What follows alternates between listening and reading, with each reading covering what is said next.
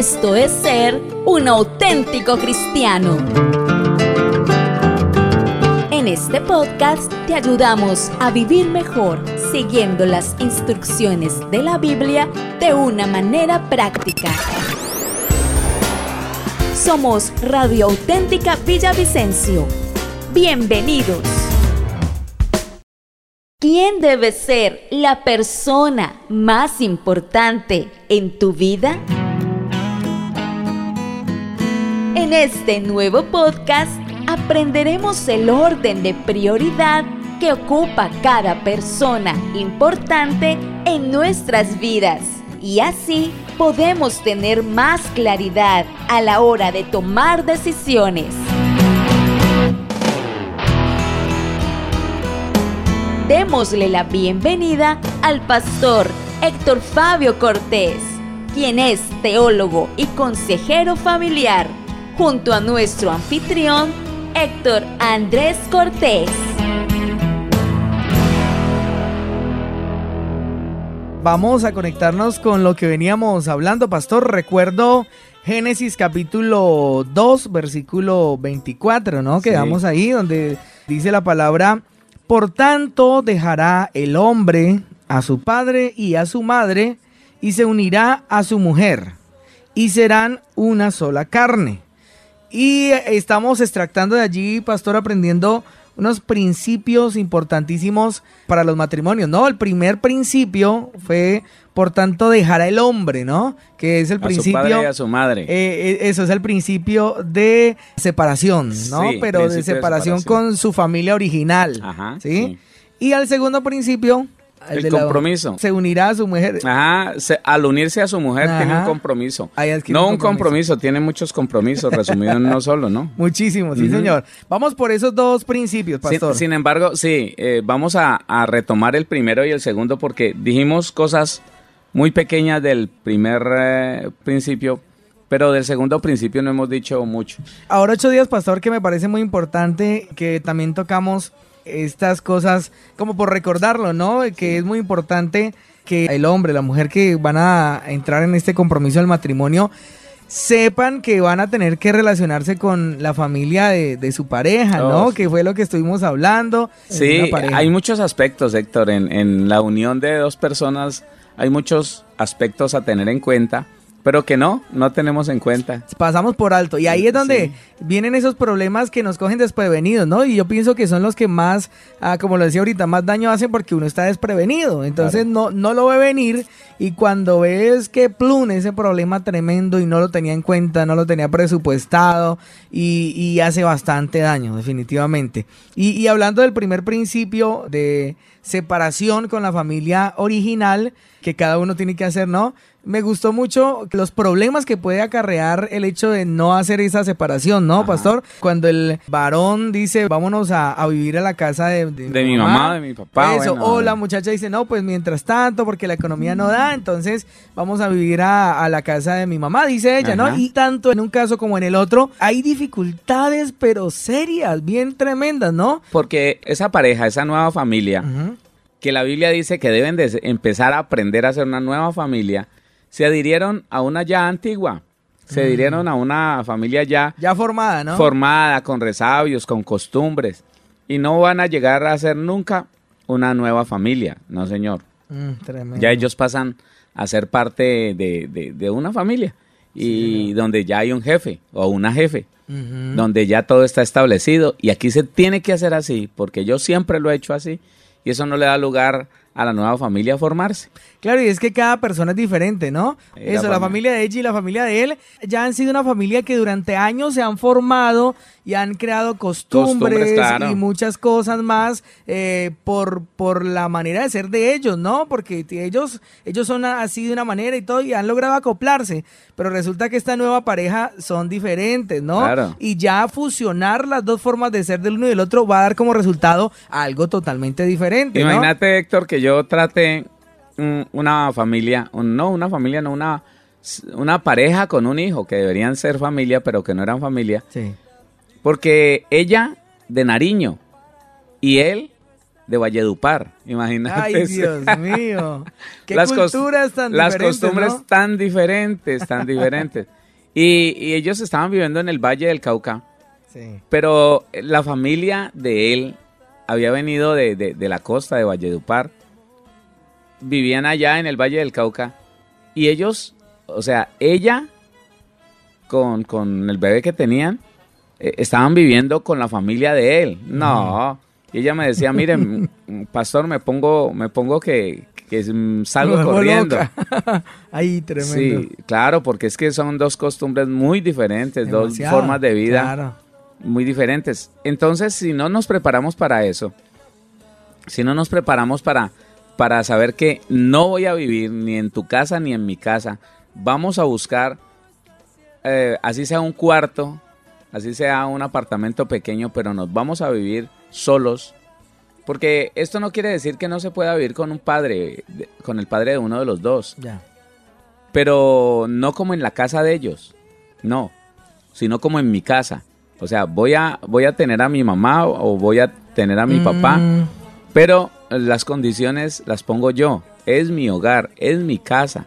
Ellos no se van a, a, ¿cómo decirlo sin, sin, sin, que, suene, grosero? Sin que suene agresivo. Sí, ellos no, ah. no van a, intervenir. Eso, ellos no van a intervenir en la relación a no ser que yo necesite un consejo. A no ser que yo busque lo pida, ¿no? Que, esa persona lo pida. Claro, claro. Entonces, de otra manera, no. De otra manera, eh, que, estén allí... Al margen. Al margen. O sea, es como, como cuando ya la, pareja se establece, sí, ese matrimonio nuevo, esa familia nueva se establece, pero entonces resulta alguna necesidad de parte del papá de ella o de él, o de la mamá de ella o de él, y entonces es la aceptamos aquí, es él o ella la que viene a vivir aquí a mi casa, ¿no? Y no pone las condiciones, sino que ella eh, se sujeta con amor, con alegría, se sujeta a, la nueva, a esa nueva familia, a ese nuevo hogar, sin ella dejar de, tener sus propias eh, costumbres, pensamientos, pero ya dándose cuenta que no va a intervenir en el hogar de, en el nuevo hogar de su hijo o de su hija. Igual, pastor, pienso yo que hay incomodidades, ¿no? No, claro, de Eso también esto en último, esto en última necesidad. Sí, claro. Ya porque esa mamá o ese papá no tiene a nadie más y yo no me puedo ir a vivir con él y él no puede estar solo, no me puedo ir a vivir con ella y ella no puede estar sola. No nos tiene sino a nosotros y ya, como última, como último recurso. Pero no es, no es lo, ideal. No es lo ideal. Ahora, eh, dentro de lo que es la, la relación de pareja, Héctor, hay que entender algo que eh, la sociedad no nos enseñó, la sociedad y la cultura nos enseñaron al contrario. Cuando escuchábamos personas que tenían alguna dificultad y que él le decía a ella o ella le decía a él, pero es que usted vive metido donde su mamá, es que usted vive metida donde su mamá, ya estando casados. Sí. Una respuesta muy común era, es que yo primero conocí mamá que mujer, es que yo primero conocí mamá que marido. Mm, y mi mamá tiene que estar por encima de todo y hágame el favor y entienda que si usted me viene a poner pleito aquí, primero está mi mamá que usted. Tremendo. Y, se veía muy lindo, ¿no? sí, sí, se romántico, se, veía muy, muy, muy, piadoso. Sí, muy piadoso, muy de mucha honra. Es. Pero resulta que la verdad bíblica es otra. Es diferente, ¿no? Es que cada cosa en su lugar, ¿no? Claro, cada cosa en su lugar y es el orden de Dios el que llega ahí a, poner cada, cada cosa donde debe ser. Y en este versículo lo dice claramente. Dejará el hombre a su padre y a su madre. Los dejará. Los dejará. Ese padre y esa madre pasarán a un segundo lugar. Porque la persona más importante para el hombre y para la mujer en esta tierra es su pareja. De él se dice que estará toda la vida con él o con ella. Pero, pero mire, mire cómo el diablo ha logrado cambiar el pensamiento y cómo el diablo ha logrado cambiar la percepción de, estos principios bíblicos. Satanás ha logrado enseñarle a la gente que no, una pareja se cambia, una pareja se reemplaza. Eso. ¿Sí? Fácilmente, ¿no? Ya cada vez es más fácil. Claro. ¿Cómo lo hizo? ¿Cómo ha hecho Satanás a través de este diseño del mundo para que la relación más importante de la vida del ser humano para que se vuelva pasajera? ¿Cómo lo ha hecho? Primero, logrando que en las naciones eh, logrando que los gobiernos nunca eduquen en cuanto a la relación de pareja y al criar hijos. Al no educar, las parejas se casan con muy buenas intenciones, pero con muy poco conocimiento. Como no tienen conocimiento el uno del otro, no hay compromiso, que es el segundo, el segundo principio. Entonces se van y se juntan a vivir sin conocerse. Como no se conocen, empiezan a cometer errores el uno con el otro. Empiezan a maltratar el uno al otro, sin saberlo, sin pensarlo. No conocen los, las necesidades el uno del otro, entonces se las niega. Entonces cuando ya el uno y el otro se ven como agredidos, porque el otro no sabe cómo tratarlo, claro. entonces lo más fácil es pensar en dejarlo. Lo más fácil es pensar en, en me separo y como está la llamita ahí del deseo de tener una compañía, del deseo de tener una familia, entonces se inventó el divorcio para que eso se, se pudiera hacer. Entonces... Y que el mismo Señor Jesucristo, pastor, cuando los fariseos llegan a, a increparlo con respecto a esto, ¿no? Aprobarlo. Pero Moisés aprobó la carta de divorcio, ¿no? y, y, venían a tentarlo por, por ese tema y el Señor Jesús les deja claro y les dice, sí, claro, Moisés lo, lo, aprobó, pero porque ustedes son duros de corazón, por la dureza de vuestro corazón fue que se les permitió repudiar a vuestras mujeres, pero deja supremamente claro, pero al principio no fue así. Eso. Porque Dios los creó, varón y hembra los creó, y lo que Dios unió no lo separe el hombre. O sea, lo que el Señor está diciendo es que el hombre no tiene autoridad de deshacer algo que Dios hizo. Claro, así o sea que yo no sé si esté equivocado, pastor, pero delante de Dios un divorcio no tiene peso. No, no, no, no, Porque es que Dios los Dios fue el que los unió y Dios dice, lo que Dios unió, el hombre no tiene autoridad de separarlo. O sea, puede que se separen y ya no convivan juntos, pero delante de Dios ellos tienen un vínculo. Claro. Que no se rompe sino con, la muerte, ¿no? De uno de los dos. Es irrompible Tremendo hasta que uno de los dos falta. Estamos diciendo que la relación de pareja es la relación más importante sobre la faz de la tierra. Sí, señor. Ni siquiera de padre a hijo, ni de hijo a padre, no, señor. No. Que es que ese ha sido uno de los errores que se han cometido, ¿no? Sí, señor. Y la persona estará pensando, uy, qué cruel, dejar botada a la mamá, dejar... No, no, no estamos hablando de dejar botado a nadie. Es otro extremo, ¿no? Estamos clasificando las prioridades bíblicas. Sí. Entonces, como no se entiende que cuando yo me casé, mis padres pasaron a un segundo plano, a un segundo lugar. Los sigo amando, los sigo respetando. Es más, los sigo ayudando en la medida de mis capacidades económicas. Tengo que seguirlos honrando, ¿no? Claro, en la medida que yo tenga la, la posibilidad, tengo que seguirlos honrando siempre, toda mi vida. Sin embargo, prioridad número uno, mi cónyuge. No está bien cuando un esposo dice, mi esposa necesita tal cosa, pero es que en ese mismo momento, en ese mismo horario, mi mamá me pidió el favor de que hiciera tal cosa. Entonces, esposa, perdóneme, qué pena con usted, pero es que mi, mamá, me necesita y chao. No, está bien eso. No está bien, no. De hecho, hoy eh, los hogares o las familias o las parejas que están viviendo dentro del hogar de sus padres hacen así. Mm, les pasa eso. Eh, y es que se sienten con el compromiso, ¿no? Claro, de hacerlo así. Claro, porque imagínense, quién sabe en cuántas cosas le están ayudando. El esposo llama a la esposa, Héctor, y le dice, mi amor, es que yo necesito que hoy me haga tal y tal cosa. Ay, no, mi amor. No, no puedo porque mi mamá me pidió el favor de que vaya y haga esto y esto. Mi amor, pero... Ay, no, no, pero yo a mi mamá no le voy a decir que no. Tremendo. Porque se considera en esta cultura que la mamá está, la mamá y el papá está por encima del vínculo matrimonial. Oye, Héctor, y, pongámonos a analizar una cosa. El vínculo matrimonial es el más importante sobre la faz de la tierra para el ser humano, el vínculo matrimonial. Ese es indisoluble. Oiga, y es el más frágil. Sí. Es el más frágil. Yo escuchaba a un predicador un día, pastor, diciendo eso.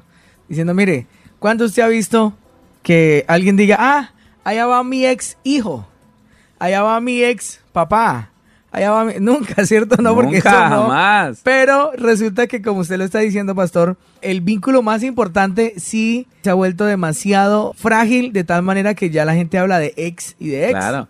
imagínate, imagínate que mm, no, eh, los hermanos pelean, pero siguen siendo hermanos. Eso, sí, Sí, discuten, papá y mamá de pronto regañan a ese hijo y el hijo se va bravo, pero no demora mucho en volver otra vez allí y familia es familia. Pero ¿por qué siendo que la relación de pareja, la relación matrimonial, es la relación más importante? Y entonces, ¿con qué facilidad? No, ella, esa que vaya fue mi esposa, es mi ex. Eh, eh, eh, ella es la mamá de, uno de mis hijos, de dos de mis hijos. Mm, ¿Y por qué? No, terrible, tremendo. No funcionó. No funcionó. Cuando no debería ser así. Tremendo. Y uno nunca, nunca ve diciendo a, alguien, esa señora que vaya, ella fue mi mamá. No, pero ya, ya nos divorciamos. ya, partimos esa, ese vínculo y ya ella no es nada mío. Nunca, hermano, nunca. Mire, pastor, que noto, yo noto ahí algo y es que eh, las cosas que el ser humano hace voluntariamente, por su propia voluntad, son las más pesadas y las más importantes en su vida, ¿no? firmes. Porque es que mire, el vínculo de padre e hijo, madre e hijo, es un vínculo involuntario. Digo yo de parte del hijo. Claro. El hijo no eligió qué papá No, y la mamá tampoco eligió cómo iba a ser ese muchacho. Ni siquiera si era niño o niña, ellos no eligen eso, Dios lo, lo, decide y punto. Pero en cambio, el vínculo matrimonial sí es algo voluntario. Claro. Y, y por eso Dios, Dios le da tanto peso pero el ser humano por no entender la responsabilidad, el compromiso, la magnitud de la importancia de ese vínculo, lo hace así, ¿no? Lo hace demasiado frágil. cuando, cuando por el hecho de ser algo voluntario tiene un peso, una importancia debería, tremenda. debería ser permanente. ¿Sabe qué es, Héctor? La falta del entendimiento de lo que es el amor. Sí, claro. Sí, claro. Uno a la mamá decide amarla. O sea, decide que sea mi mamá para siempre. A la esposa le exige tanto que si no cumple con las condiciones que uno le pone, dice, no, no más, no más. Lo lamentable es eso, ¿no? Que usted lo mencionaba ahorita, pastor, la sociedad y el sistema ha ido en decadencia que antes no se tenía y no se consideraba la opción del divorcio, ¿no? No, no, no Yo recuerdo que aún mi abuela, mi abuela nos contaba y nos decía, eh, y esta semana que que, fue Semana para la Familia, Pastor Pasada, lo hablábamos, ¿no? Y, recordábamos cómo las ancianas, y no muy lejos, mi, abuela nada más me recuerdo que ella decía, yo me aguanto a, mi esposo por amor a estos hijos, por amor a ellos. Y, también recuerdo una anécdota que me contaban que ella un día cansada de, de trabajo, de atropellos, de maltratos. Cuatro hijos. Eso, fue a donde la mamá a decirle, mamá, me quiero separar y no hubo ni siquiera una palabra de por medio porque lo que se ganó fue un bofetón. Que la tiró al piso. Que la tiró al piso y esa mamá de mi abuela le dijo, nunca más vuelva a decir eso porque la mando al buen pastor, que era la cárcel, ¿no? De mujeres. Claro, Entonces, analizamos eso, los principios tan básicos y tan firmes que habían antes. Firmes, es que, ellas lo decidían. Eso, se vinieron perdiendo. Y ellas, aunque ese marido era tal vez lo más horrible, eh, como persona, pero ellas decidían soportar porque hallaban un motivo y ese motivo eran sus hijos. Escucha esto, Héctor. Aquella que le dijo a mi mamá que nunca volviera a pensar en eso, esa mujer, mi abuela, recibía sopa caliente en los pies cuando a mi abuelo le desagradaba algo. Le servía, él le tiraba a los pies el plato con sopa caliente. Era un hombre que llegaba osco, salía osco, vivía osco, se acostaba osco, se levantaba osco. Era difícil que saludara. Todo lo, hacía en una exigencia tremenda. Mm, todo era de mala manera. Y hacía temblar la gente cuando, cuando tenía mal genio. Y a, a ese hombre, mi abuela decidió soportarlo. Imagínense.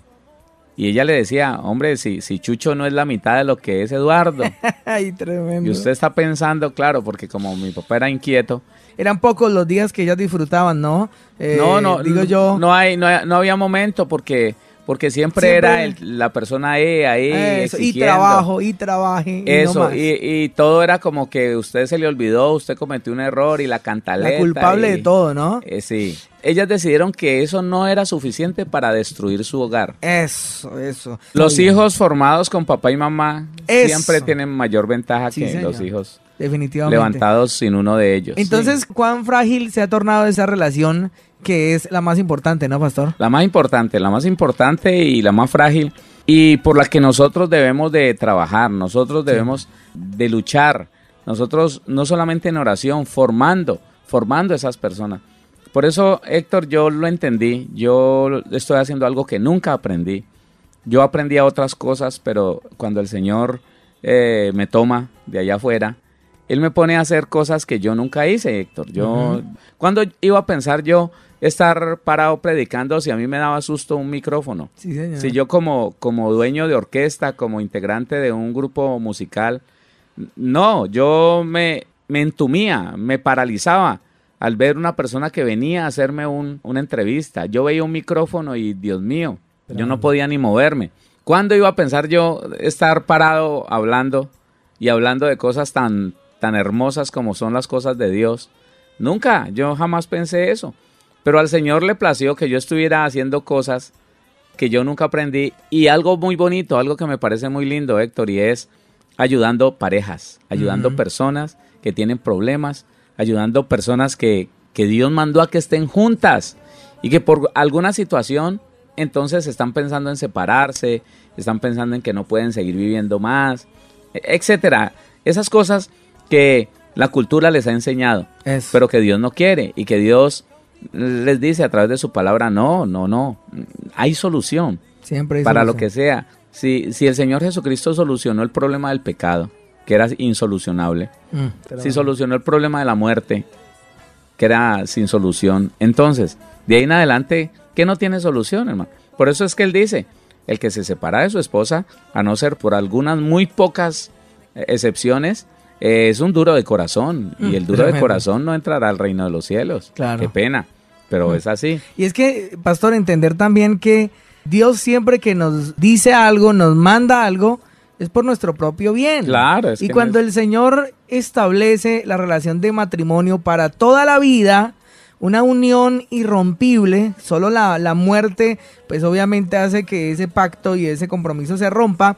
Pero cuando Dios dice que un hombre para una mujer y es para toda la vida, es porque nos conviene. Claro. Y no es por mal. No, ya lo dice Héctor, porque, él está pensando en una descendencia para Dios. Eso, sí, señor. Pues mire, tanto problema, pastor, si la gente, bueno, si alguien que no es cristiano nos escucha y, y aún todos los cristianos nos ponemos a pensar con cabeza fría, todos los problemas que tiene el mundo por ese concepto de que el más varón es el que más mujeres tiene y que hace con una sola es de tontos. ¿Y cuántos problemas no tienen? Mire, demandas de alimentos, otros se han ido hasta la cárcel, hijos regados por ahí, un montón de, muchachos con reclamos, con, con un corazón herido porque no, no conocieron al papá o saben que el papá no los quiere ni ver. Una cantidad de desgracias horribles que son precisamente, y muchas más, ¿no? Las que Dios nos quiere evitar. Así es.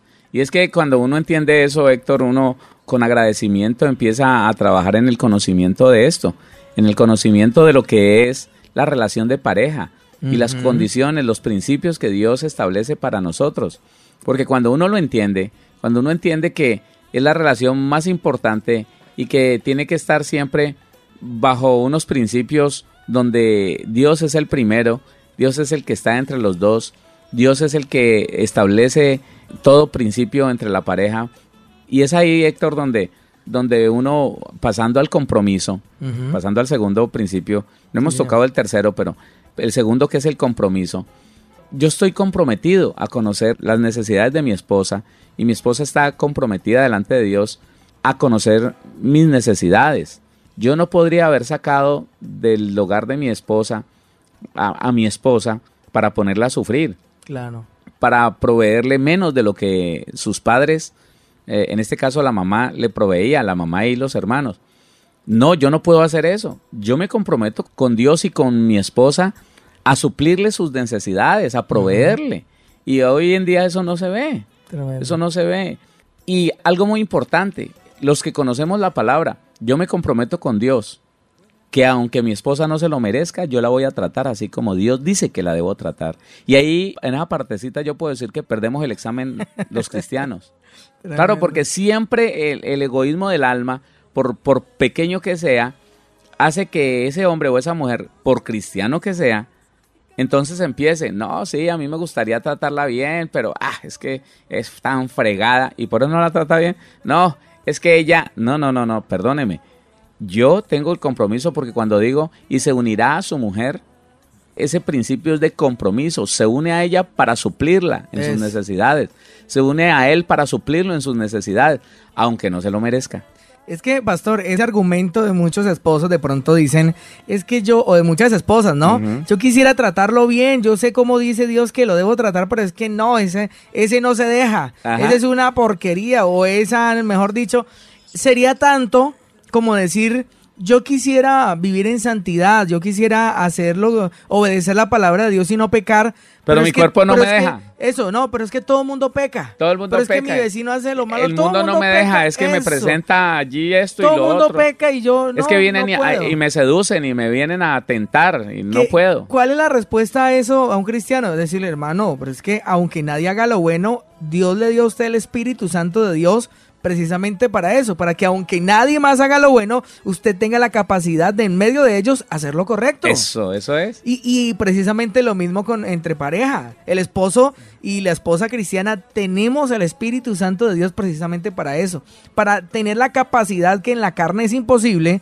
pero con el Espíritu Santo es posible de que aunque esa esposa sea tosca, amargada, por todo se queje, mantenga como de mal genio, ese esposo tenga la capacidad de, siempre tratarla como una princesa, como vaso más frágil, que no lo inspira y que no se lo merece, pero el Espíritu Santo te da la capacidad y es allí donde va a ocurrir los cambios que hemos aprendido. Claro, claro. Es que las cosas cambian cuando yo empiezo a cambiar. Eso es.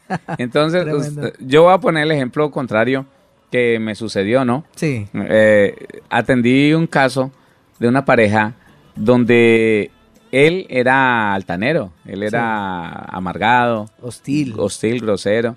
Entonces, todo lo veía malo, él todo lo veía malo y llegaba a se levantaba, que hubo, que vea, que mire, reprochándolo todo, ¿no? Siempre. Que el desayuno, que me va a coger la tarde por usted. Salía y, daba un, portazo ahí. Llegaba a mediodía, porque tenía la capacidad, la posibilidad de llegar a mediodía. Llegaba a mediodía preguntando por el almuerzo, ¿cuál es el mío? Vea, usted siempre retrasada, que vea, no sé qué, que esto tan maluco, que esto tan, tan, tan caliente, que esto tan frío, que tan salado. Eso. que, eh, y entonces vivían alegando, porque ya no, se quedaba pues, callada. Terrible. Pues ella empezó diciéndole, ay, mi amor, pero terminó diciéndole, pues no se lo coma. Mm, tremendo. En cuestión de seis meses, ya ella eh, se emparejaba con él y ya él estuvo a punto como de golpearla. Entonces, como eh, ni el uno ni el otro eh, conocían las necesidades para suplírselas, ¿no? Pero eran cristianos, Héctor. Por eso, pero entonces como, como no se suplían, sino que antes al contrario... Eso se va deteriorando. y se va, se va acrecentando el problema, ¿no? Entonces viene ella y como mm, el, que, el que viene al Señor es al que más se le exige, porque es la persona que está buscando la verdad de Dios, los principios de Dios. Entonces ella viene y me dice... Mm, pastor, ¿qué hago? Mire, la verdad es que yo ya no sé qué hacer, me siento mal. Ese hombre ya le vi en sus ojos y, hasta, hasta trató de agredirme. No lo hizo porque él ha sido un muy buen hombre. Él ha sido un hombre respetuoso, pero ya hemos llegado a un momento donde nos irrespetamos tanto, donde él me dice una cosa y yo le digo otra. Esto ha venido mm, degenerándose esta relación tanto que ya estoy preocupada. ¿Qué hacer, pastor? ¿Qué hacer si es que él es una cosita terrible, pues? Y yo, y yo no me dejo. Ah, tremendo. Entonces, eh, la respuesta es, bueno, no seas vencido de lo malo. No, no pagues a nadie mal por mal. Si empiezas a aplicar ese principio, vas a poder aplicar los demás. Porque entonces yo le decía, eh, ah, porque fue en un tiempo donde, donde empecé a enseñar las necesidades de las parejas. Sí. ¿Cómo respetar a ese marido que es la primera necesidad? Que es irrespetuoso, ¿no? Que es irrespetuoso. no puedo. No, estás, estás equivocada. Empecemos por aplicar el principio de no seas vencido de lo malo. No mm. pagues a nadie mal por mal. Lo vamos a, lo vamos a aplicar. Ay, pastor, pero es que no se lo merece. Ahí está. Aunque no se lo merezca, usted está comprometida delante de Dios a suplir las necesidades de ese hombre aunque él no se las merezca? ¿O será que un niño se merece? ¿Será que un niño se merece que se le dé todo siendo un niño, siendo que llegó, siendo que uno no lo conoce y no sabe qué va a ser de él, quién va a ser cuando esté grande y uno está pendiente de darle todas sus necesidades y está pendiente para aquí y para allá? Por merecimiento no lo estamos haciendo, lo estamos haciendo por amor. sí, señor. Por amor, por reconocimiento, que él no me pidió permiso, no le pedimos permiso para traerlo acá y ahora lo, menos que, se merece es que lo, lo sostengamos, lo protejamos, bueno, le proveamos para todo.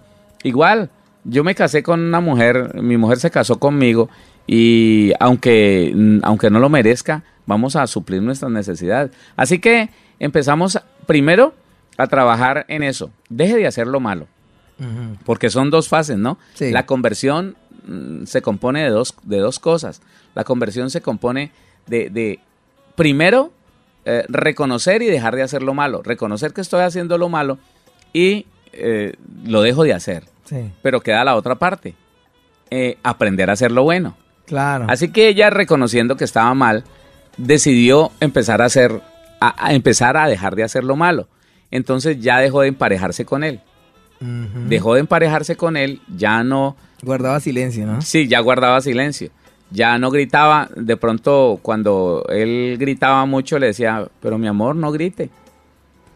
Pero ya no, no se emparejaba con él, dejó de hacer lo malo. Pero entonces ella de todas maneras decía, uy, pero es que, eh, uy, no, ahora aprendamos a hacer lo bueno, a contestar bien cuando él te hable mal uy, pero es que no se lo merece. Siempre en, en el alma del ser humano está eso. No se lo merece. Pero también empezó a ejercitarse, no seas vencido de lo malo. Vence con el bien el mal. Es que eh, eh, el arma poderosa del bien es que es la única arma que vence el mal, el bien.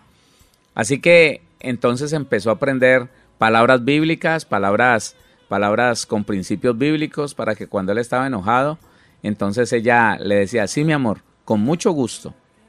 Sí, mi amor, perdóneme perdóneme, eh, se me olvidó. Sí, mi amor. ¿Hasta cuándo? Mi amor, soy un ser humano que estoy tratando de mejorar por Dios y por ti. Y eso más lo enojaba. ¡Haz bobadas! ¡Haz bobadas! Después de un tiempo de que ella empezó ya a contestarle con una sonrisa, decirle, mi amor, ¿qué, qué desea? Una vez él le dijo, eh, quiero hablar con vos. Quiero hablar con vos ahí en el comedor. ¿Qué te pasó a vos, pues? ¿Qué te pasó? ¿Qué te pasó? Te volviste una boba. Ya estaba tan acostumbrado, ¿no? Que ya... a, que, a que le gritara. Te volviste una boba. ¿Qué te pasó?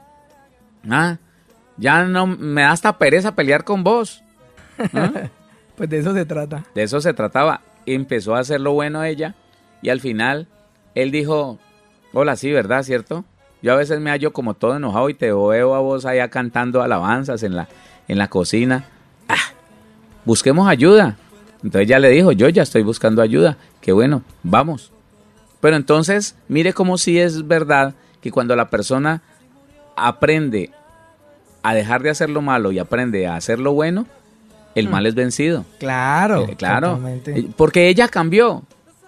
Y entonces el entorno, Dios lo cambió, el entorno donde estaba su marido, lo cambió y hoy, hoy es una pareja gracias a Dios eso, lo vivieron antes de tener hijos, ¿no? Mm. Ahora es una familia hermosa, tienen un bebé y por ahí como que ya encargaron el otro, no sé.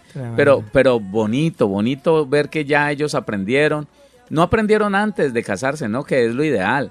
Lo ideal es que usted, eh, si se va a casar, oyente, eh, amigo, hombre, viva la escuela prematrimonial. Aprende estas cosas antes de verse en el dilema de tener que irse para el trabajo cargado con, con, una mala palabra de su esposa, de su esposo. No, no lo hagamos así. Es que siempre Dios necesita, pastor, un, un agente de cambio, ¿no? O sea, como... Alguien que ponga el ejemplo, Héctor. Eso, un foco donde a través de esa persona Dios pueda generar cambio. Pero es que si todos son igual de malos, igual de terribles, Dios ahí dice, no, no tengo con quién. No, eso, Él no hace nada. Ajá. Él deja que, que hasta que toquen fondo y digan, bueno, pero ¿qué pasó aquí? Eso, eso del compromiso, pastor, es, es impresionante. Y qué bueno que eh, aprendiendo de estos principios de la palabra del Señor, nosotros como cristianos eh, aprendamos esto, ¿no? Y saquemos, saquemos la posibilidad fácil, como lo tiene el mundo, de, la separación y del divorcio, la saquemos de nuestra relación matrimonial, de nuestro concepto, Esa de nuestra posibilidad no debería existir en la mente del cristiano. Y es que por eso, pastor, es que aún parejas cristianas, cuando están enojados y pelean, eh, pelean es con eso, pues lárguese, pues váyase, pues eh, consígase otro, consígase otra. Muy fácilmente, por eso, por, esa, por esa herencia del mundo, pastor. Más allá de eso, Héctor, eh, las parejas cristianas hoy no, no, no ven descabellada considerar la opción de estando casados porque la otra persona se porta mal según ellos, tener una relación de adulterio. Ah, tremendo. No, es que ya me aburrió y yo me voy a separar. Y con la percepción de que mañana o dentro de un año se va a separar, entonces comete adulterio hoy y no se dan cuenta en la desgracia que se meten ellos y sus familias, sus hijos. Hombre, un, un hombre que ama a sus hijos, una mujer que ama a sus hijos, se pusiera a pensar las consecuencias que van a llegar sobre su, su descendencia por un adulterio, o por un divorcio, una separación y un recasamiento, no lo harían. Definitivamente sé que no lo harían. Es que... Pero no somos conscientes de eso. El Espíritu de Dios solamente es el que nos permite ver esas cosas, ¿no? Claro. Es que la, Biblia lo dice, ¿no, pastor? Que cuando el Señor Jesús le hablaba a los discípulos y le decía del Espíritu Santo, de que os enviaré al Consolador, dice, Él os hará saber lo que ha de venir. ¿Sí? Entonces, solo el Espíritu de Dios es el que nos puede hacer conscientes y por eso es que esto en un cristiano no se justifica porque tenemos al Espíritu Santo de Dios que nos puede hacer conscientes de las consecuencias antes de yo hacer algo, antes de yo cometer un error, como el que usted está diciendo, pastor, un divorcio, una separación, un adulterio, eh, ¿qué consecuencias traen en los hijos, en la familia? El Espíritu de Dios te lo puede mostrar, te puede hacer consciente para que nosotros asentemos cabeza y digamos, no, yo no lo voy a hacer, no, yo renuncio a eso porque es que yo quiero agradar a Dios, amo a mi familia, amo a mis hijos, lo mismo que, lo mismo que con un aborto. La gente no se imagina ni entiende el problema que se mete a la hora de practicarse un aborto, una mujer. Y eso en muchos países, ahorita está el boom en Argentina. Entonces es eso, el ser humano es tan inconsciente de las consecuencias de sus actos que por eso lo hacen y por eso eh, sacan adelante proyectos que van en contra de sí mismos, en contra de, ellos mismos y de sus propios hijos, pero ellos no lo entienden y no son conscientes. Pero nosotros como cristianos, como hijos de Dios, que tenemos el Espíritu Santo, sí tenemos que estar es conectados con Dios, conectados con el Espíritu Santo para que no cometamos esos errores, hermano, que van a traer unas consecuencias terribles, no solo para nosotros, sino para nuestra familia. Y que son impulsadas por la ignorancia, ¿no? Sí, señor. La ignorancia y, la pasión del alma.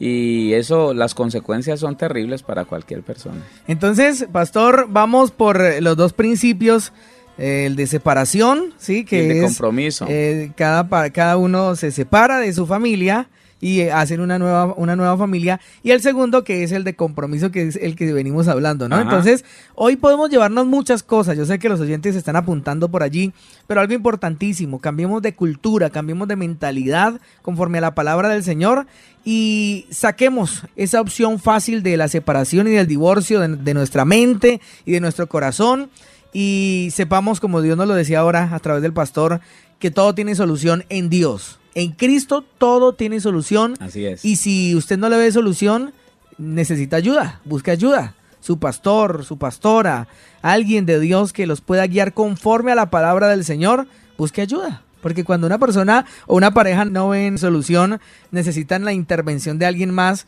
que guiado por Dios les muestre el camino, ¿no? Porque es que a veces los problemas y, las ofensas nublan la vista, enseguecen a, las personas y dicen, no, aquí ya no hay nada que hacer. Eso, y, la solución más fácil es me separo y, y entonces me busco otro nuevo y, el alma se emociona, pero lo que viene a largo plazo es desgracia, es aflicción del alma. Bueno, es, son cosas desagradables. Ahí está el consejo de parte de Dios para todas las parejas, para todas las familias cristianas. Síguenos, síguenos en Facebook como Radio Auténtica Villavicencio, en Instagram como auténtica-villavicencio, en Twitter como arroba auténtica 1080 AM, en TuneIn Radio como Radio Auténtica Villavicencio Visita nuestra página web y escúchanos en audio real, auténtica 1080am.com. Radio Auténtica Villavicencio. Voz e imagen de la verdad.